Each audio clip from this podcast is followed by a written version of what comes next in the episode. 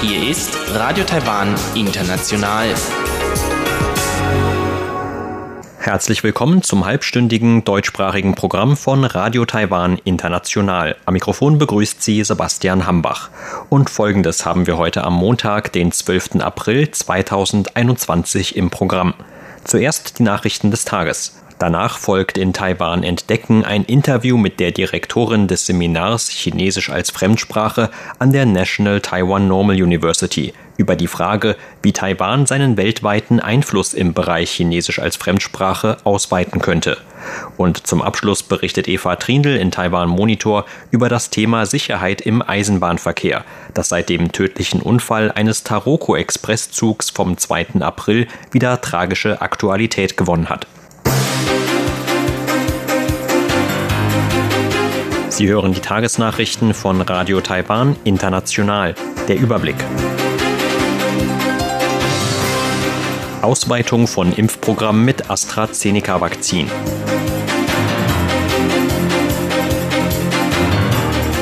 Außenministerium will Erklärung von Japan zu radioaktiv belastetem Wasser.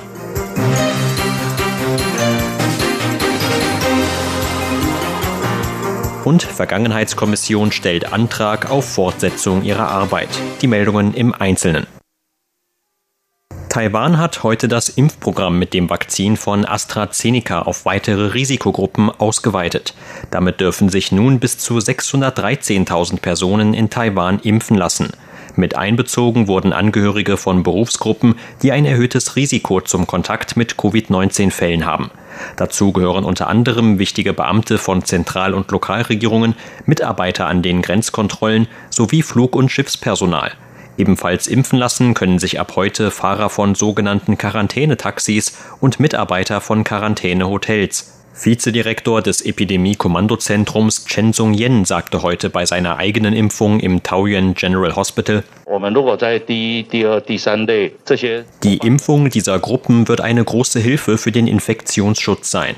Wir lassen uns heute vor den Augen der Öffentlichkeit impfen, um Vertrauen zu wecken.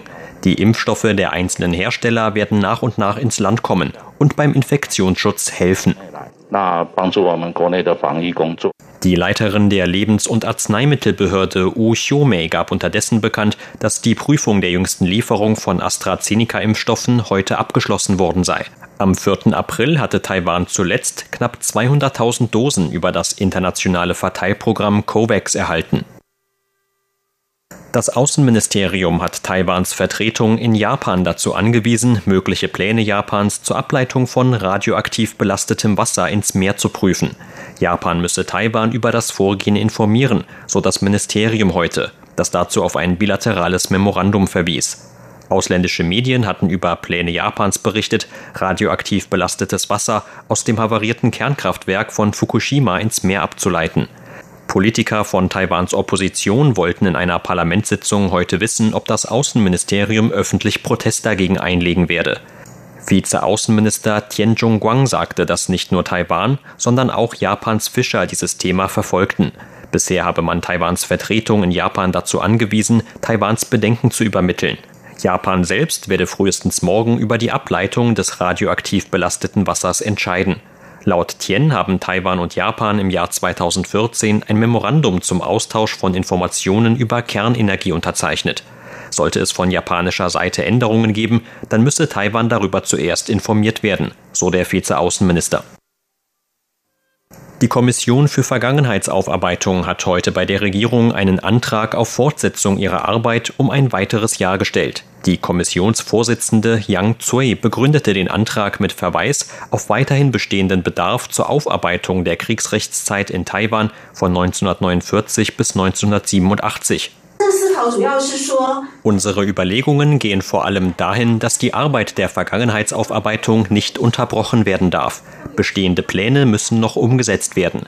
Deshalb haben wir nach internen Diskussionen entschieden, den Antrag zur Verlängerung bei der Regierung zu stellen. So Yang auf der heutigen Pressekonferenz. Zu den Schwerpunkten der Kommissionsarbeit im kommenden Jahr soll laut Yang die Aufdeckung des Unterdrückungsapparats und ein Gesetzentwurf zur Bestrafung der Täter gehören.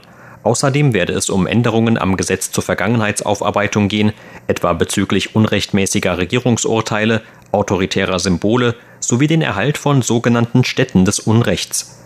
Yang ging auch auf Kritik von Seiten privater Gruppierungen an der geplanten Verlängerung ein. So werde die weitere Vergesetzlichung der Aufarbeitungsarbeit nicht allein von der Kommission vollzogen werden. Stattdessen werde sich die Kommission dafür einsetzen, die Vergangenheitsaufarbeitung mit den jeweiligen Regierungsbehörden zu verbinden, so Yang. Regierungssprecher Luo Bingcheng sagte heute, dass man den Antrag der Kommission noch nicht erhalten habe. Allerdings habe sich Premierminister Su Zhen-Chang in der Vergangenheit unterstützend zu einer Fortsetzung der Kommissionsarbeit geäußert. Man danke der Kommission für ihre bisherige Arbeit und werde ordnungsgemäß über einen Antrag entscheiden, so Luo. Das Epidemie-Kommandozentrum hat heute eine neue importierte Covid-19-Erkrankung gemeldet. Damit ist die Gesamtzahl von bestätigten Covid-19-Coronavirus-Fällen in Taiwan seit Pandemiebeginn auf 1058 gestiegen. Laut Behördensprecher Zhuang Renqiang handelt es sich bei dem neuesten Fall um eine Taiwanerin über 20 Jahre, die im Oktober vergangenen Jahres für ein Studium nach Japan gegangen war. Die Frau sei am 4. April nach Taiwan zurückgekehrt und habe bei Einreise einen negativen Covid-19-Test vorgelegt. Während ihrer Quarantäne habe die Frau am 9. April Krankheitssymptome entwickelt und sei anschließend positiv getestet worden. Unterdessen gab Zhuang auf der heutigen Pressekonferenz der Behörde weiterhin bekannt, dass die PCR-Tests aller 100 Rückkehrer einer Palau-Reise von Anfang des Monats negativ ausgefallen sind. Gemäß einer Übereinkunft mit Palau über eine sogenannte Reiseblase zwischen beiden Ländern gelten für Touristen vereinfachte Infektionsschutzbestimmungen nach Einreise. Gesundheitsminister Chen Shih-chung zeigte sich heute zufrieden mit dem Verlauf der Reise und kündigte mögliche weitere Vereinfachungen an. US-Außenminister Anthony Blinken hat am Sonntag den Einsatz der USA für Taiwan bekräftigt. In einem Interview mit dem Fernsehsender NBC warf Blinken Chinas Regierung zudem vor, die Spannungen in der Taiwanstraße durch ihr aggressives Vorgehen zu erhöhen. Der US-Außenminister sagte im Interview mit dem Programm Meet the Press, die USA seien besorgt über Chinas Aggressionen gegenüber Taiwan. Man werde sicherstellen, dass Taiwan die Fähigkeit habe, sich selbst zu verteidigen. Darüber bestehe in Washington seit vielen Jahren ein überparteilicher Konsens. Blinken wich der Frage aus, ob die USA militärisch auf einen Angriff Chinas auf Taiwan reagieren würden.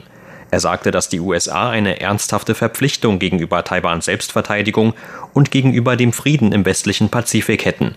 Es sei ein schwerer Fehler für alle, die versuchten, diesen Status quo unter Anwendung von Gewalt zu ändern, so die Warnung Blinkens. Im März hat Taiwan Waren im Wert von knapp 36 Milliarden US-Dollar exportiert. Das ist mehr als eine Billion Taiwan-Dollar. Das geht aus neuen Zahlen des Finanzministeriums hervor. In einem Beitrag auf Facebook erklärte Präsidentin Tsai Ing-wen, das starke Exportwachstum zeige die Wachstumskraft der taiwanischen Wirtschaft. Zur Börse. Taiwans Aktienindex hat heute mit 5,6 Punkten oder 0,03 Prozent im Plus geschlossen. Zum Abschluss des heutigen Handelstags lag der TAIEX damit auf einem Stand von 16.859 Punkten. Das Handelsvolumen belief sich auf 421 Milliarden Taiwan-Dollar oder 15 Milliarden US-Dollar.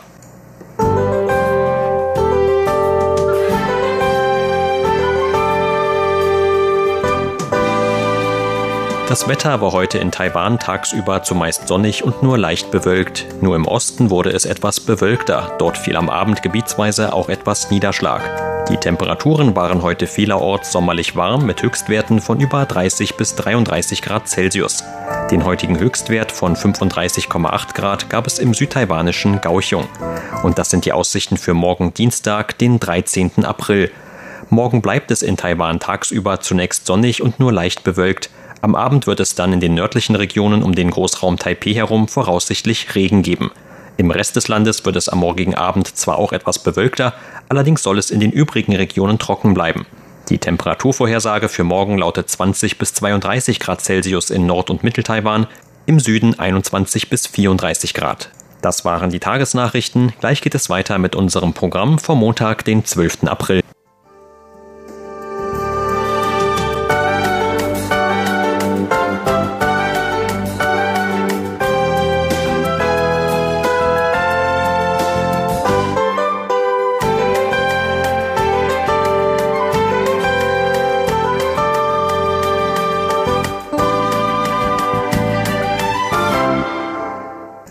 Folgt Taiwan entdecken.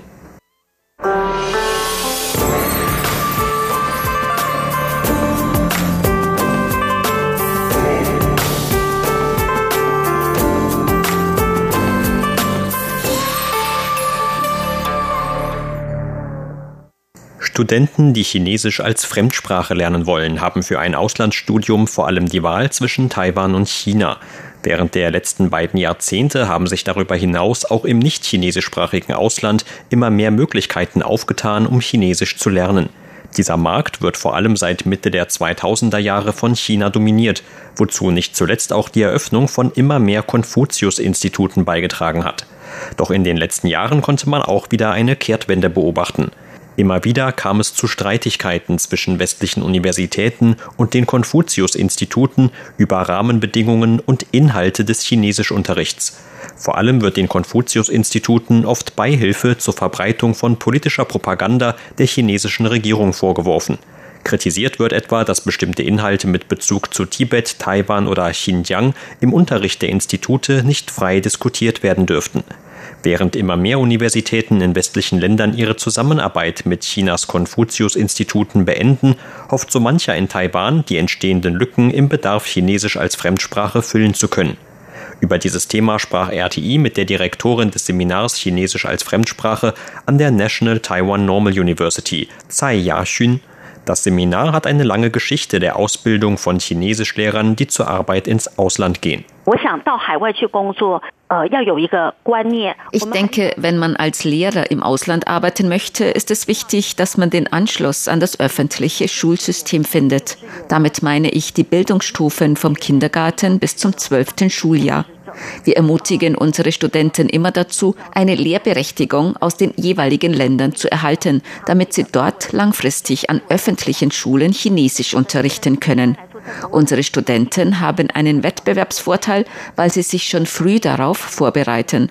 Besonders wichtig sind in diesem Zusammenhang auch internationale Schulen. In diesen ist Englisch zwar tonangebend, aber auch Chinesisch als Fremdsprache befindet sich auf dem Vormarsch und wird von immer mehr dieser Schulen in Europa, den USA oder in anderen Ländern geschätzt. Dort gibt es gute Arbeitsplätze für unsere Studenten mit einer sehr guten Bezahlung. Unsere Studenten gehen am liebsten nach Europa und in die USA, aber auch nach Japan, Korea oder Singapur. Neben der Schulausbildung gibt es in diesen Ländern auch Angebote zum Chinesischlernen an den Universitäten. Auch das ist ein Berufsbereich, für den sich unsere Studenten oft bewerben. Den Lehrern aus Taiwan empfiehlt Frau Tsai dabei, immer etwas mehr Flexibilität bei der Unterrichtsgestaltung an den Tag zu legen. Etwa wenn es darum geht, die in China entwickelte und weltweit verbreitetste Umschrift für Chinesisch in lateinischen Buchstaben Hanyu Pinyin zu verwenden. Im öffentlichen Schulsystem der USA sind die Unterrichtsmaterialien vom Kindergarten bis zur Oberstufe kostenlos. Wir müssen uns also anschauen, welche Unterrichtsmaterialien die öffentlichen Schulen unseren Lehrern zur Verfügung stellen. Wenn Sie zum Beispiel Materialien aus Australien verwenden, in denen Hanyu Pinyin verwendet wird, dann unterrichten unsere Lehrer auch Hanyu Pinyin. Wenn man dagegen an einer chinesisch Sprachschule in den USA unterrichtet, wo die Unterrichtsmaterialien aus Taiwan kommen, wird stattdessen das phonetische Umschriftsystem Bopomofo verwendet. Aber darüber muss man sich auch nicht allzu viele Gedanken machen, denn die Umschriftsysteme werden nur vorübergehend verwendet, bis die Lernenden die chinesischen Schriftzeichen können. Dann geht es um die Frage, ob sie die vereinfachten Schriftzeichen der Volksrepublik oder die traditionellen Schriftzeichen, wie sie in Taiwan verwendet werden, lernen sollen. Beide Schriftsysteme gehören für mich zur chinesischen Schrift. Tatsächlich werden in den Chinesisch-Sprachschulen vor allem die traditionellen Schriftzeichen unterrichtet, während in den öffentlichen Schulen vor allem die vereinfachten Zeichen unterrichtet werden. Aus dem Blickwinkel der Lehrer betrachtet, sollten wir uns an den Bedürfnissen der Lernenden vor Ort orientieren. Wenn ein Student nur die traditionellen Zeichen gelernt hat und dann nach China geht, fragt er sich vielleicht, warum er nicht alles lesen kann. Die Frage Frage, was besser und was schlechter ist, lässt sich darum nur schwer beantworten. Es wäre wohl fairer zu sagen, dass beide Schriftsysteme ihre Vorteile haben. Mit den Konfuzius-Instituten wollte China ursprünglich seinen kulturellen Einfluss in anderen Ländern geltend machen, auch über Sprachkurse und Aktivitäten zum Kulturaustausch. Doch die Verknüpfung mit politischen Inhalten oder Vorgaben stieß vor allem in westlichen Ländern auf Widerstand. Ich denke, an Taiwan ist sehr lobenswert, dass es hier sehr frei zugeht. Obwohl Taiwan sehr klein ist, kommen auch gerade deshalb viele Ausländer hierher, weil es nun einmal demokratischer und freier ist. Das merkt man auch an dem Vorgehen der Konfuzius-Institute. In Taiwan betrachtet man die Lehre von Sprache und Kultur vor allem aus dem Blickwinkel der Bildung. In China sieht man Sprache und Kultur dagegen eher als ein strategisches Werkzeug. Es gibt also einige Unterschiede. Die Lehrer, egal ob sie aus China oder Taiwan kommen, haben sicher jeweils ihre Vorzüge. Aber die Leute merken auch, dass Taiwan nicht mit einer politischen Zielsetzung an die Ausbildung herangeht. Stattdessen geht es um einen reinen Sprach- und Kulturaustausch.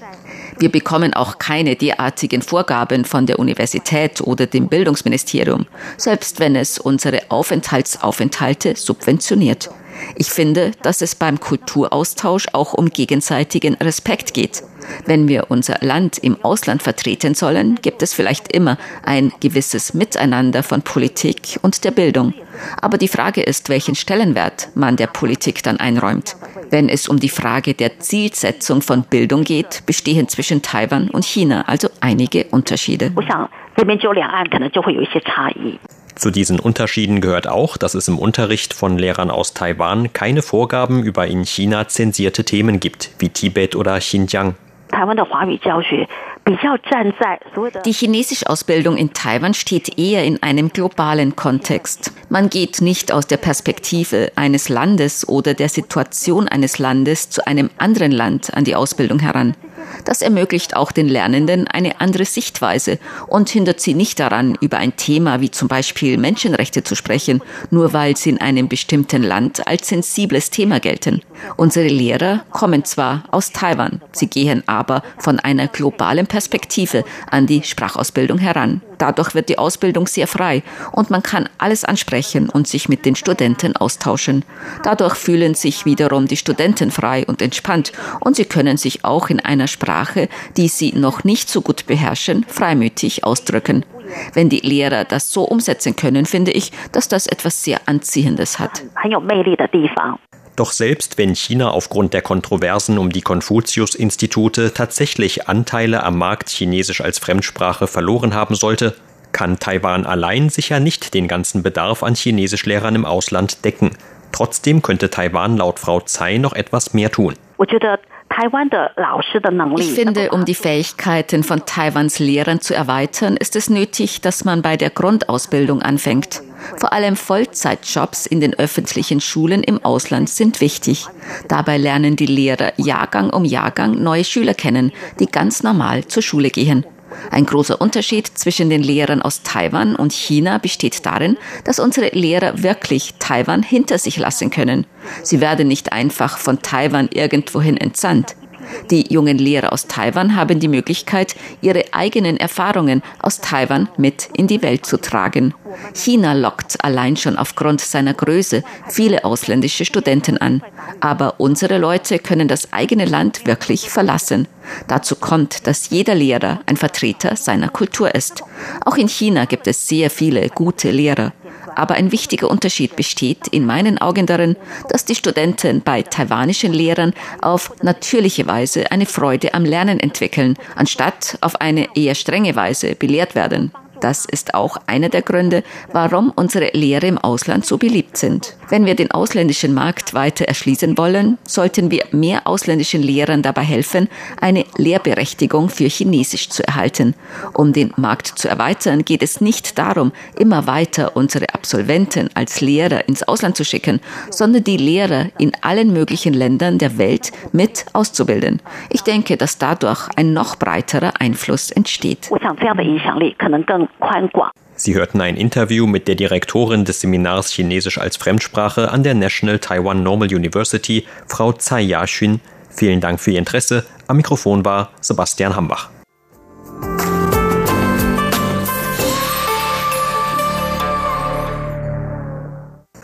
Hören Sie nun zum Abschluss des heutigen Programms eine neue Ausgabe von Taiwan Monitor mit Eva Trindl. In der heutigen Ausgabe geht es um das Thema der Eisenbahnsicherheit.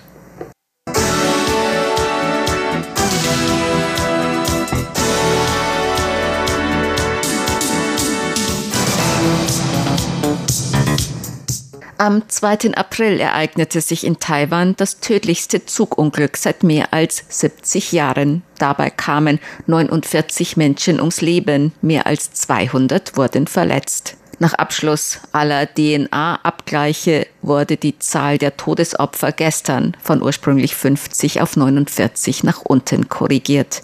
Der mit fast 500 Personen besetzte Taroko Express war in Hualien an der Ostküste kurz vor der Einfahrt in einen Tunnel mit einem Baustellenfahrzeug zusammengestoßen, das eine Böschung hinunter auf die Schienen gerutscht war.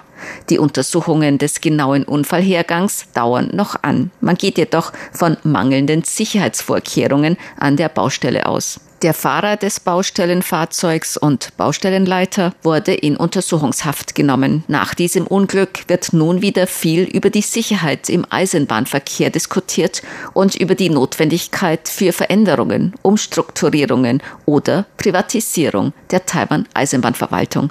Die englischsprachige Redaktion von Radio Taiwan International sprach mit Professor Shan Yu, Associate Professor für Bauingenieurwesen an der Chiao Tong Universität, darüber, was was getan werden sollte, damit solche Unfälle in Zukunft vermieden werden. Er sagte über das Unglück, The failure is caused by the failure of the safety management system at the construction site. Ursache war mangelndes Sicherheitsmanagementsystem an der Baustelle. Bei einer solchen Baustelle sind drei Parteien involviert ein Consulting-Unternehmen für Design und Aufsicht, ein Hauptvertragsunternehmen und ein festes Team für das Projektmanagement. Diese drei Parteien sind dafür verantwortlich, Gefahren einer Baustelle zu erkennen und es ist ihre Pflicht, eine vollkommene Gefahreneinschätzung vorzunehmen.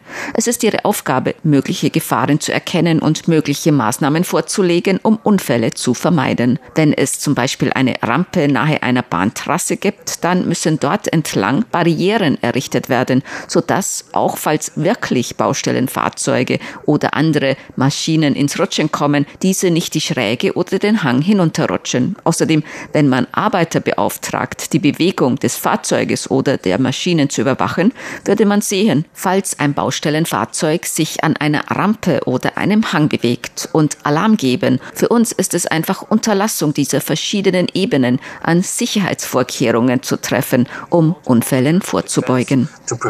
Uh, es wurden nun wieder Forderungen laut, die Eisenbahn zu privatisieren, denn diese hat das Bauprojekt ja in Auftrag gegeben. Professor Shan dazu. The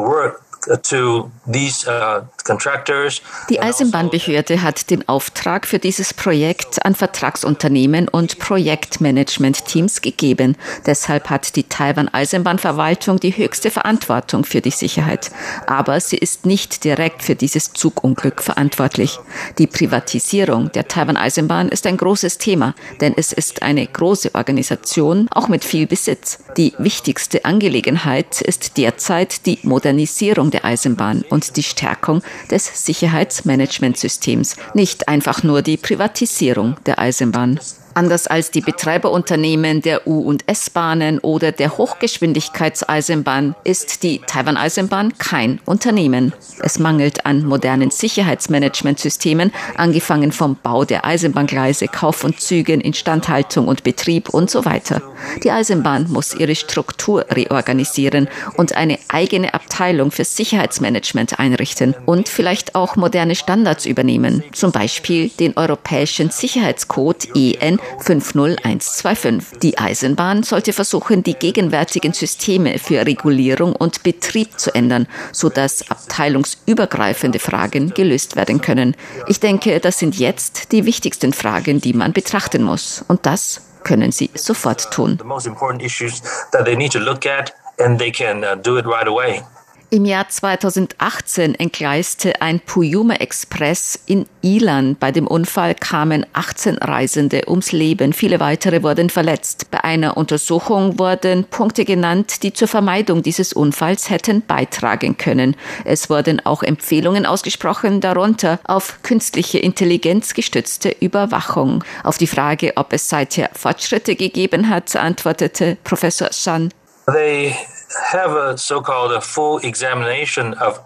Es gab eine sogenannte vollständige Überprüfung der Taiwan-Eisenbahn. Sie haben mehr als 100 Punkte gelistet, die man angehen muss. Gemäß dem Kabinett wurden etwa 100 davon umgesetzt. Aber leider handelt es sich bei diesen 100 oder mehr als 100 Punkten um einzelne Punkte, einen Flickenteppich. Sie haben nicht wirklich das systematische Problem im Kern der Taiwan-Eisenbahn betrachtet. Sie haben zum Beispiel nicht die Notwendigkeit zur Einrichtung einer Sicherheitsabteilung behandelt oder die Übernahme neuer Sicherheitsstandards. Was das Überwachungssystem angeht, so ist das eine gute Idee.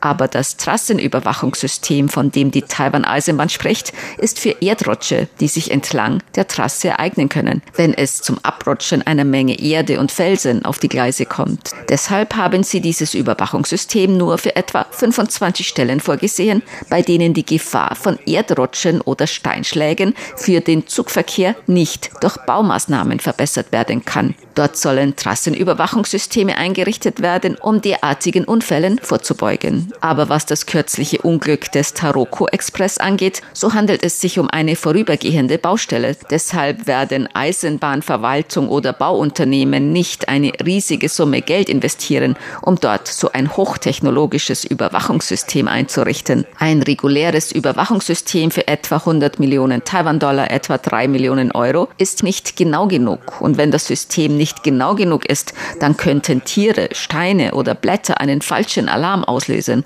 und das könnte wiederum zu einem Unfall führen, weil der Zug eine Notbremsung einlegen müsste. Das Hauptproblem liegt im System bei den Menschen, bei menschlichem Versagen. Das kann nicht vollständig durch Technologie gelöst werden. Technologie ist lediglich ein Hilfswerkzeug bei der Lösung des Problems. Deshalb müssen wir den Kern des Problems betrachten. Das sind die menschlichen Systeme innerhalb der Taiwan-Eisenbahn, nicht nur die Technologie. Wir müssen also die Frage angehen und das Problem bei der Wurzel anpacken. Und wird sich nun nach dem neuesten Zugunglück etwas ändern? Professor Schandarauf das wissen wir nicht. Das bleibt abzuwarten, denn die Taiwan-Eisenbahn hat eine Menge Lasten. Es ist kein privatisiertes Unternehmen. Deshalb hat jeder Parlamentsabgeordnete etwas mitzureden, was die Organisation oder den Betrieb und so weiter angeht. Wenn die Taiwan-Eisenbahn wirklich Veränderungen will, muss jemand dazu ermächtigt werden, solche Einflüsse zum Beispiel von einzelnen Regierungsbeamten oder Parlamentsabgeordneten abzuhalten. Und er oder sie müsste das Recht dazu haben, alles zu tun, was getan werden muss. Auch wenn man die Eisenbahn privatisieren will, benötigt man jemanden, der für den Privatisierungsvorgang zuständig ist und bestimmte Einmischung abwehrt. Man benötigt die Ermächtigung, vielleicht von der Präsidentin, um das Recht zu haben, zu tun, was notwendig ist. Egal, ob die Eisenbahn privatisiert wird oder ein staatliches Unternehmen bleibt. Es ist eine Überholung der Struktur notwendig. It doesn't matter it need a structure overhaul. Auf die Frage nach der Verantwortung des Verkehrsministeriums antwortete Professor Shan Xinyu, Associate Professor für Bauingenieurwesen an der Chiao Tong Universität. Uh, it has some responsibility because um, es hat eine gewisse Verantwortung, weil das Eisenbahnsicherheitsmanagement dem Verkehrsministerium unterstellt ist und es gab keine ausreichenden Sicherheitsbestimmungen oder Sicherheitspläne, um festzulegen, was die Eisenbahnverwaltung bei Bauvorhaben dieser Art zu beachten hat. Es sollte ausreichend Bestimmungen oder Pläne geben, die umfassendere Risikoeinschätzungen vorschreiben, bevor mit einem solchen Bauvorhaben begonnen wird. Es muss auch genügend Personal und Geld für ein solches Projekt bereitgestellt werden werden. Doch weil ein Bauprojekt immer so kostengünstig wie möglich durchgeführt werden soll, man will ja keine Regierungsgelder verschwenden, deshalb wird wahrscheinlich die Sicherheit hinten angestellt. Sie hörten das halbstündige deutschsprachige Programm von Radio Taiwan International am Montag, den 12. April 2021. Unser aktuelles Radioprogramm und weitere Sendungen können Sie im Internet on demand hören unter der Adresse www.de.rti.org.tv. Weitere Informationen und Videos von der RTI Deutschredaktion rund um Taiwan finden Sie zudem auf unseren Seiten bei Facebook und Twitter sowie auf unserem YouTube-Kanal. Am Mikrofon verabschiedet sich heute von Ihnen Sebastian Hambach.